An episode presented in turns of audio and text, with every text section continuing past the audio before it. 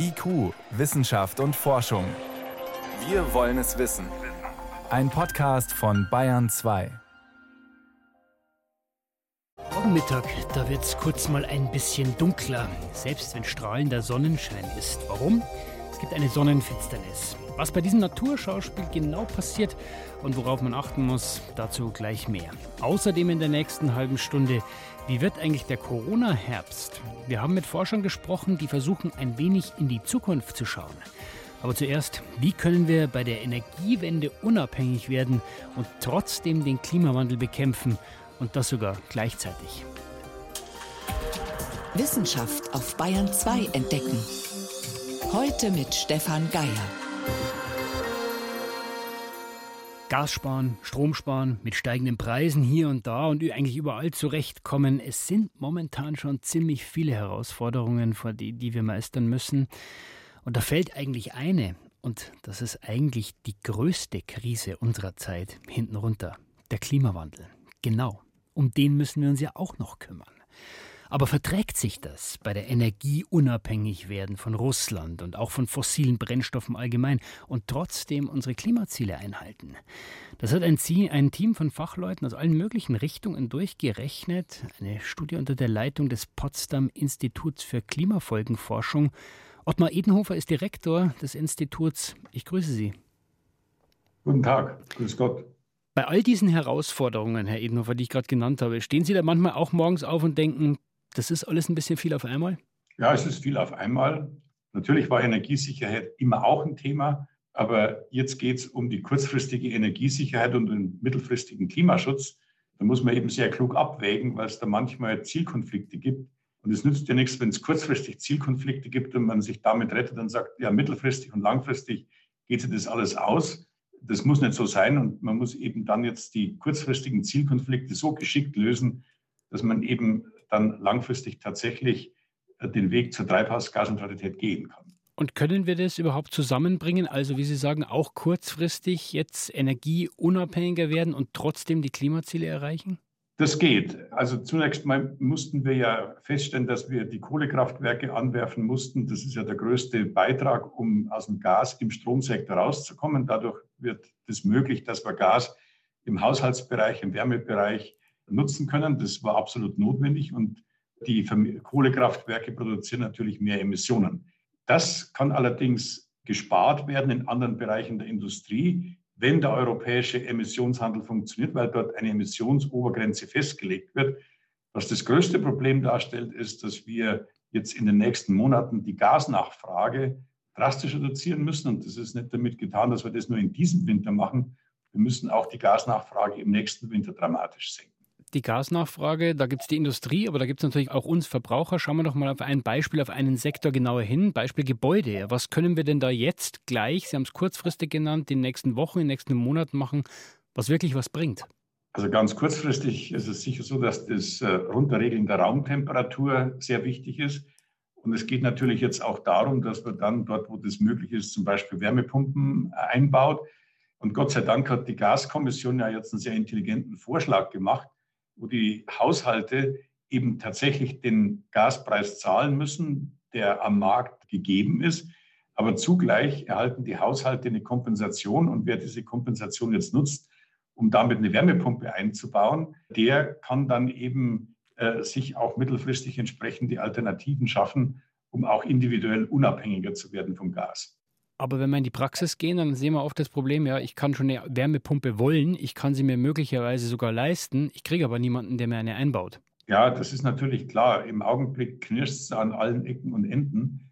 Aber es ist natürlich auch so, wir dürfen natürlich jetzt uns nicht davor zu sehr dominieren lassen, dass alles in den nächsten zwei, drei Monaten passieren muss. Wir werden wahrscheinlich diesen Winter 22, 23 ganz gut überstehen. Und wenn der nicht zu hart wird, dann werden auch die Gasspeicher in Europa ausreichend gefüllt sein. Die große Herausforderung kommt im Winter 23, 24. Aber bis dahin ist ja noch Zeit.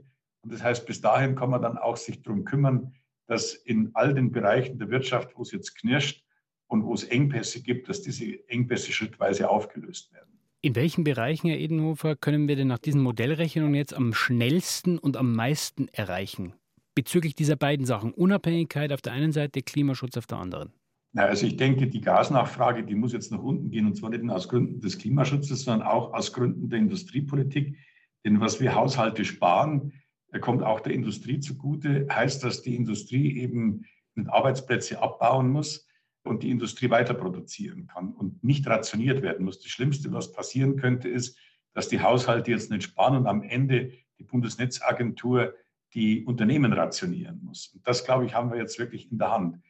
Und wir haben auch jetzt die Voraussetzungen dafür geschaffen, dass einerseits die Haushalte sparen, aber die einkommensschwachen Haushalte tatsächlich kompensiert werden. Dort ist jetzt ganz entscheidend, dass die Politik einen Kanal aufbaut, in dem wir die Möglichkeit haben, Haushalten direkt Geld zu überweisen. Im Augenblick haben wir nur den Zugang über die Gasanschlüsse. Wir wissen ja gar nicht, wer sich hinter den Gasanschlüssen verbirgt.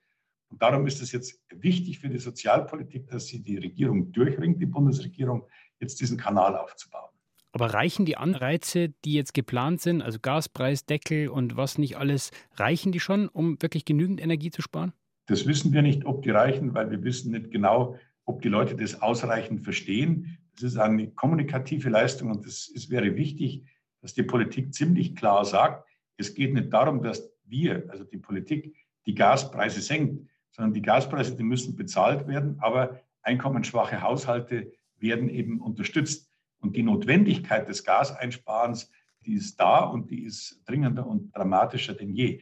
Das sollte aber die Politik sehr viel proaktiver kommunizieren. Dafür brauchen wir oft sehr schnelle politische Entscheidungen. Wie groß ist denn Ihre Hoffnung, Herr Edenhofer, dass die Parteipolitik da mal ein bisschen in den Hintergrund gerät, dass alle wirklich sagen, okay, jetzt haben wir wirklich so große Probleme, dass wir uns wirklich diese Anstrengungen gemeinsam machen müssen? Ja, ich glaube, dass die deutsche Politik mit diesen 200 Milliarden, mit der Gaskommission da im Kern gut darauf reagiert hat. Größere Sorgen macht mir die Situation in Europa. Denn was wir ja feststellen auf europäischer Ebene, dass die meisten Mitgliedstaaten, auch Deutschland im Übrigen, bislang den Gasverbrauch direkt subventioniert hat. Die Absenkung der Mehrwertsteuer, die Absenkung der Erdgassteuern in verschiedenen Ländern führt dazu, dass wir den Gasverbrauch subventionieren. Und da entsteht ein Konflikt in Europa zwischen den Hochpreisländern wie Deutschland und den Niederlanden und den Niedrigpreisländern wie Spanien, die aber auf der anderen Seite von diesen Hochpreisen sehr dominiert werden, weil deren langfristige Verträge davon abhängen. Und dieser Konflikt, der muss jetzt schnell gelöst werden, denn wenn er nicht gelöst wird, dann werden die Hochpreisländer mit der Subventionierung weitermachen und die Niedrigpreisländer, die wollen dann einen Gaspreisdeckel haben. Und das führt natürlich dann nur dazu, dass in den Hochpreisländern rationiert werden muss. Also diesen Kampf, den sollten wir uns nicht in Europa liefern, sondern wir sollten jetzt zu einer Kooperation kommen. Und ich glaube, das ist jetzt sehr, sehr wichtig, dass wir dort gute Verfahren finden. Wir haben dazu einen Vorschlag gemacht, dass äh, die Mitgliedstaaten, die jetzt in der Lage sind, Gas einzusparen, auch eine Prämie bekommen. Und diese Prämie soll finanziert werden aus einem Fonds. Und in diesen Fonds sollen die Mitgliedstaaten einzahlen, entweder nach ihrer Wirtschaftsleistung oder man könnte auch darüber nachdenken, diejenigen, die am stärksten abhängig sind von den russischen Gasimporten. Und für Deutschland zeigt sich nach unseren Rechnungen ziemlich deutlich, dass Deutschland genauso viel rauskriegen würde, äh, wie es einbezahlt. Warum ist das der Fall? Naja, die Deutschen profitieren enorm, äh, wenn der Gaspreis sinkt. Und ein sinkender Gaspreis, das ist ja die Richtung, in die wir jetzt gehen wollen. Sie haben am Anfang gesagt, Herr Edenhofer, ähm, das ist kein Widerspruch unbedingt, äh, bei der Energie unabhängiger zu werden und trotzdem Klimaschutz zu betreiben. Das heißt, es ist nicht nur machbar Ihrer Meinung nach, sondern ist es nicht vielleicht auch unsere große Chance, diese Wende jetzt anzutreten? Es ist eine Chance, weil äh, wir müssten ja auch, wenn wir jetzt keinen Krieg in der Ukraine gehabt hätten, hätten wir ja auch die Gasnachfrage vor 2030 schon drastisch nach unten drehen müssen. Und das ist kein Widerspruch zu der Aussage, Gas wäre eine Brücke gewesen. Es wäre eine Brücke gewesen und wir werden Gas auch als Brücke nach wie vor benötigen. Aber wir müssen auch den Gasverbrauch sukzessive absenken. Und dafür haben wir eigentlich in Europa bislang gar keine so guten Instrumente gehabt. Und wenn wir das jetzt geschickt anstellen und diese Instrumente einführen, äh, dann ist es ein ganz wichtiger Schritt, auch in Richtung Treibhausgasneutralität, wenn wir jetzt beginnen, die Importe von Gas und Öl sukzessive abzusenken. Also, jeder von uns zu Hause, die Industrie muss was beitragen, auch die Politik natürlich. Alle müssen zuhelfen zum Energiesparen. Und dann steckt da möglicherweise eine große Chance drin, energieunabhängiger zu werden und trotzdem die Klimaschutzziele einzuhalten. Das waren Informationen und Einschätzungen von Ottmar Edenhofer. Er ist Direktor des Potsdam Instituts für Klimafolgenforschung. Herr Edenhofer, ich danke Ihnen für das Gespräch. Ich danke Ihnen. IQ, Wissenschaft und Forschung gibt es auch im Internet als Podcast unter bayern2.de. Und jetzt ist es gleich 18.15 Uhr. Nach dem Kälteeinbruch im September und der ziemlich verregneten Wiesen sind die Corona-Zahlen in Bayern erstmal nach oben geschnellt, gerade in München auf bis zu knapp 1.500. Klar ist auch die Dunkelziffer, die liegt immer viel höher, ja, weil sich längst nicht mehr jeder PCR testen lässt. Und die Frage ist, was passiert jetzt? Die Zahlen sind zweieinhalb Wochen nach dem Oktoberfest erwartungsgemäß wieder deutlich gesunken. War das jetzt eine lokale Welle und ist alles vorbei? Oder war es das möglicherweise sogar für den Herbst oder Winter? Und müssen wir, oder wir müssen uns jetzt für die deutschlandweite Herbstwelle wappnen? Die Meinung darüber, die gehen ziemlich auseinander. Mein Kollege Florian Falzeder, der hat sich mal aufgemacht und Forscher gesucht, die schon etwas mehr in die Zukunft schauen können. Ob und wenn ja, wann und wie bedrohlich die nächste Corona-Welle kommt, daran arbeiten die sogenannten Modellierer. Fortlaufend füttern sie komplexe Computermodelle mit dem, was wir bislang über das Virus wissen, und berechnen dann, wie sich die Pandemie weiterentwickeln könnte im Herbst und Winter. Also was ich sagen kann, das war es wahrscheinlich nicht für den Winter, sagt Alexander Kuhlmann, Gesundheitsökonom und Modellierer an der Universität Halle-Wittenberg. Dass die nächste Corona-Welle kommt, ist also so gut wie sicher. Aber wann und wie heftig, das hängt von zwei großen Unsicherheiten ab.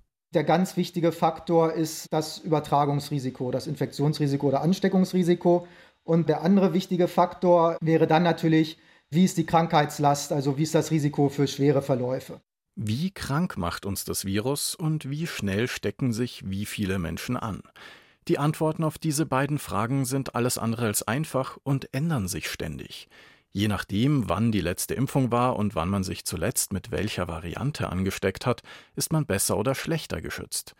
Wer seit dem letzten Frühjahr Corona hatte, wahrscheinlich besser, erklärt Christoph Spinner, Pandemiebeauftragter am Klinikum rechts der ISA in München. Hier sind Omikron-Genesene vor den nachfolgenden Omikron-BA5-Varianten sehr viel besser geschützt. Das liegt wahrscheinlich auch daran, dass sich eine sogenannte Hybridimmunität einstellt. Das heißt, die Menschen also nicht nur geimpft, sondern genesen sind, das Immunsystem dann auf verschiedenen Wegen aktiviert wird und sich darüber besonders gut gegen ja, artverwandte Omikron-Infektionen wehren kann. Ob das auch für zukünftige Virustypen noch so gilt, das ist allerdings unklar. BA5, das ist die Omikron-Variante, die sich im Sommer ausgebreitet hat und auch jetzt im Herbst hartnäckig hält. Aber gerade ändert sich das. Im Moment entstehen nämlich sehr viele Nachfolger der früheren Omikron-Varianten und einige von ihnen verbreiten sich gerade auf der ganzen Welt. Man muss sich das so vorstellen, erklärt der Bioinformatiker Cornelius Römer, wie eine, sage ich flapsig so, Variantensuppe weil es eben nicht eine einzelne ist, die man anschauen sollte, sondern die Gesamtheit der sich schneller verbreitenden Varianten. Römer untersucht am Biozentrum der Universität Basel den Stammbaum von Corona. Bislang, sagt er, war es relativ einfach. Auf einer Linie ist eine mutierte Variante aufgetreten, die erfolgreicher war als die anderen, sich durchgesetzt hat und für die nächste Welle gesorgt hat. Jetzt aber Suppe heißt viele Varianten gleichzeitig an mehreren Orten der Welt. In Asien zum Beispiel war vor einer guten Woche noch eine Variante besonders besorgniserregend. Es war für eine gewisse Zeit die schnellste oder am schnellsten ausbreitende Variante auf der Welt.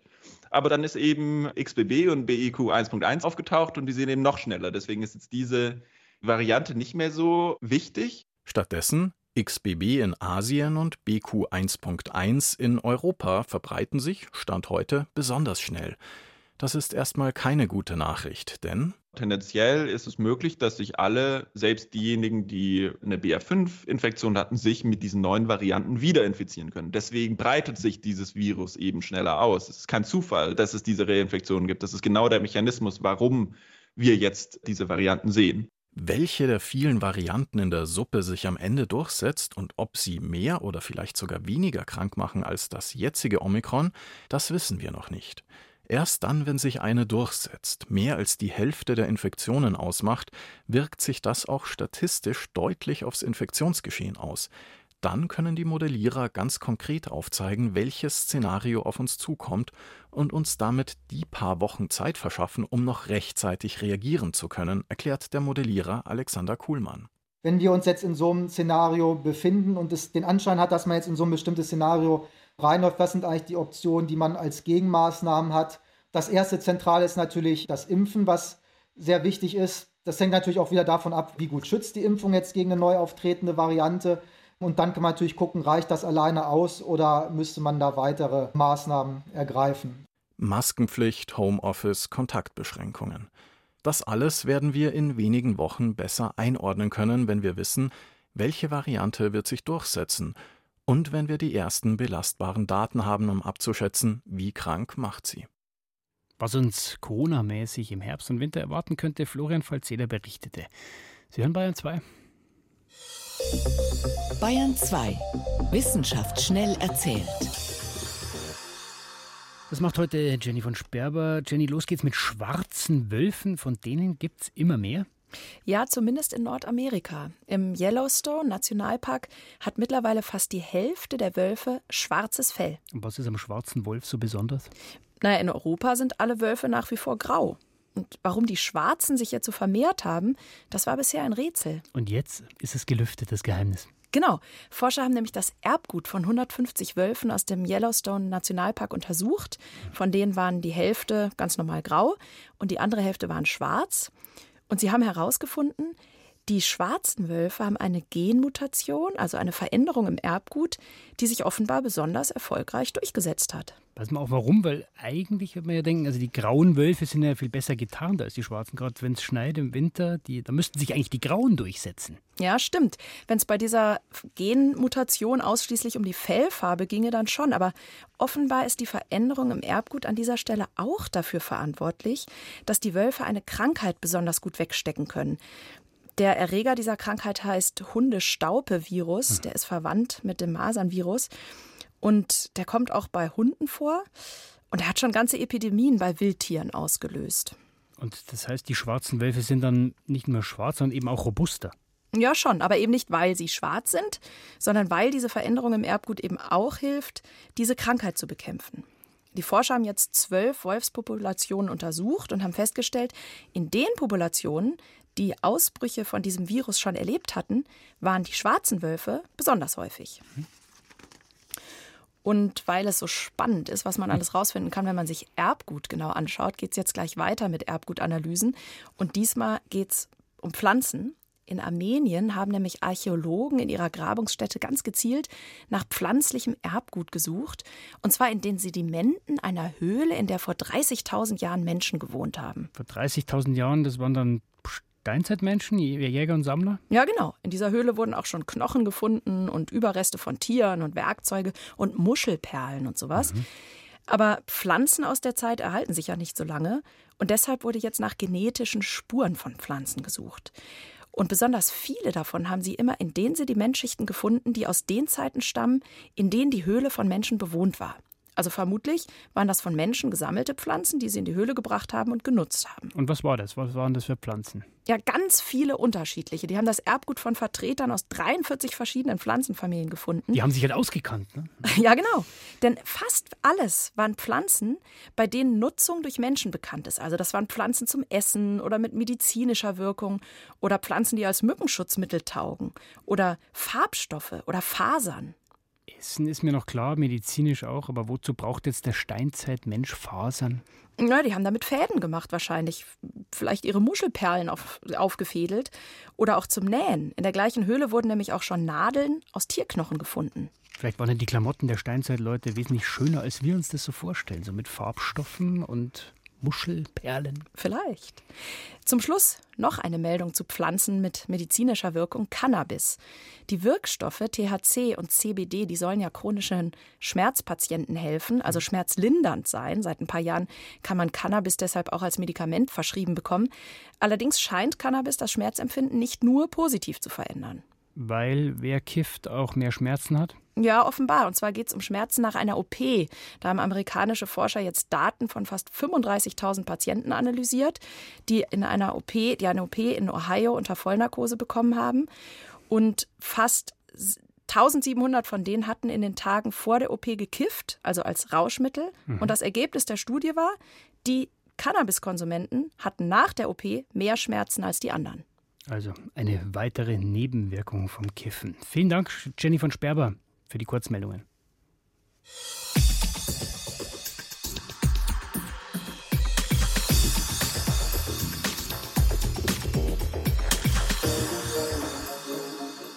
Wer die Wettervorhersage in Ihrer Region für morgen Mittag strahlenden Sonnenschein vorhersagt, dann ist das wahrscheinlich gelogen.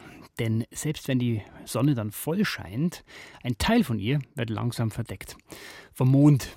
Der schiebt sich ab kurz nach zehn ein Stück vor die Sonne und erzeugt dann eine sogenannte partielle Sonnenfinsternis. Ziemliches Naturspektakel sollte man sich nicht entgehen lassen. Aber was genau ist da zu sehen? Warum jetzt und auf was muss man aufpassen, wenn man es beobachten will? Fragen, die meine Kollegin Anna Küch beantworten kann. Anna, kann man die Sonnenfinsternis überall in Deutschland gleichermaßen sehen? Nein, das ist verschieden. Hier in Bayern sind es knapp 25 Prozent. Weiter Richtung Osten wird es dann immer mehr. In Hamburg und Berlin haben die dann schon um die 30 Prozent. Aber ganz total wird die Sonnenfinsternis nirgendwo auf der Welt sein, weil der Mond sich eben, wie gesagt, nur ein kleines Stück vor die Sonne schiebt. Und diese totalen Sonnenfinsternisse, wo also die komplette Sonne dann vom Mond verdeckt ist, die sind natürlich viel seltener. Ja, die sind selten, aber insgesamt ist so eine Sonnenfinsternis eigentlich eine regelmäßige Sensation. Jedes Jahr gibt es zwei bis fünf Sonnenfinsternisse weltweit gesehen, aber jede Sonnenfinsternis ist nur auf einem wenige hundert Kilometer breiten Streifen zu sehen und deswegen wird sie für jeden einzelnen Ort der Erde zur Seltenheit. Also man kann sich das so vorstellen, wenn ich ein Baum bin und fest verwurzelt in der Erde, dann muss ich im Schnitt 400 Jahre warten, um eine totale Sonnenfinsternis zu erleben. Also dass der Mond die Sonne komplett abdeckt. Das heißt aber, wenn ich äh, kein Baum, sondern ein Riese bin, dann kann ich einen großen Schritt auf der Erde machen und genau an die Stelle gehen, wo dann zum Beispiel so eine totale Sonnenfinsternis ist. Gibt es denn dann morgen auch Stellen auf der Erde, an denen der Mond die Sonne ganz verdunkelt? Nein, die gibt es morgen nicht. Und wann ist die nächste bei uns? Die nächste große Sonnenfinsternis, da müssen wir uns noch ein bisschen gedulden. Erst am 12. August 2026, da gibt es in Spanien eine Sonnenfinsternis, 100 Prozent. Die wird aber bei uns nur 90 Prozent zu sehen sein. Und da ist auch schon Sonnenuntergang bei uns. Wenn wir das richtig sehen wollen, müssen wir uns ein bisschen länger gedulden. Am 3. September 2081 ist es wieder soweit, über dem Gebiet des Bodensees. Ja, also und die, da müssen wir wirklich noch lang warten. und die Norddeutschen sogar noch länger. Das ist dann erst wieder am 7. Oktober 2135 soweit. Also dann nutzen wir die Chance auf jeden Fall morgen in der Mittagspause, gehen raus, aber man muss ja vorsichtig sein. Man darf nicht einfach in die Sonne schauen. Auf was muss man achten? Ja, bloß nicht in die Sonne schauen. Das ist immer ein Riesenproblem, denn durch dieses Licht kann die Netzhaut nachhaltig in kürzester Zeit geschädigt werden. Man braucht auf jeden Fall eine Brille mit einem speziellen Filterschutz drauf. Und diese Sonnenfinsternisbrillen, äh, am besten auch CE zertifiziert, die lassen nur ein Hunderttausendstel vom Licht durch. Das heißt, das Licht wird um einen Faktor 100.000 gefiltert, bevor es auf das Auge fällt. Und das ist dann in Ordnung für das Auge. Das hält man aus. Und wenn man dieses Spektakel fotografieren will?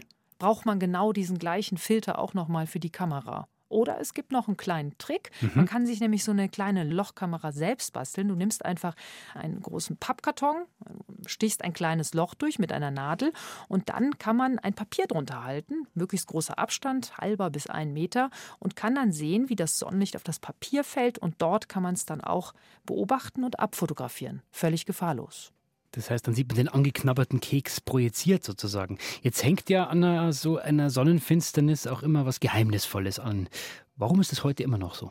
Ja klar, eine Sonnenfinsternis, das ist ja ein Naturspektakel. Das kommt ja, wie wir eben gesagt haben, so häufig jetzt auch nicht vor. Früher hatten die Menschen da auch äh, Angst richtig davor. In China beispielsweise, da dachten die Menschen, ein Drache hätte die Sonne angeknabbert. Und deswegen heißen auch diese Punkte, an denen der Mond sein muss, damit es eine Finsternis gibt, heute noch Drachenpunkte in der Astronomie. Also bis heute fällt dieser Schatten sozusagen noch äh, in unsere Gegenwart. Der mystische Schatten. Also morgen ab dem späten späten Vormittag verdunkelt sich die Sonne in Deutschland zumindest ein kleines Stückchen bei einer teilweisen Sonnenfinsternis. Was es damit auf sich hat und was man beachten muss und warum dieses Spektakel seit jeher eine mystische Anmutung hat, das waren Informationen von Anna Küch. Danke dir. Bitte. Und soweit war es das vom EQ-Team für heute. Stefan Geier war Mikrofon.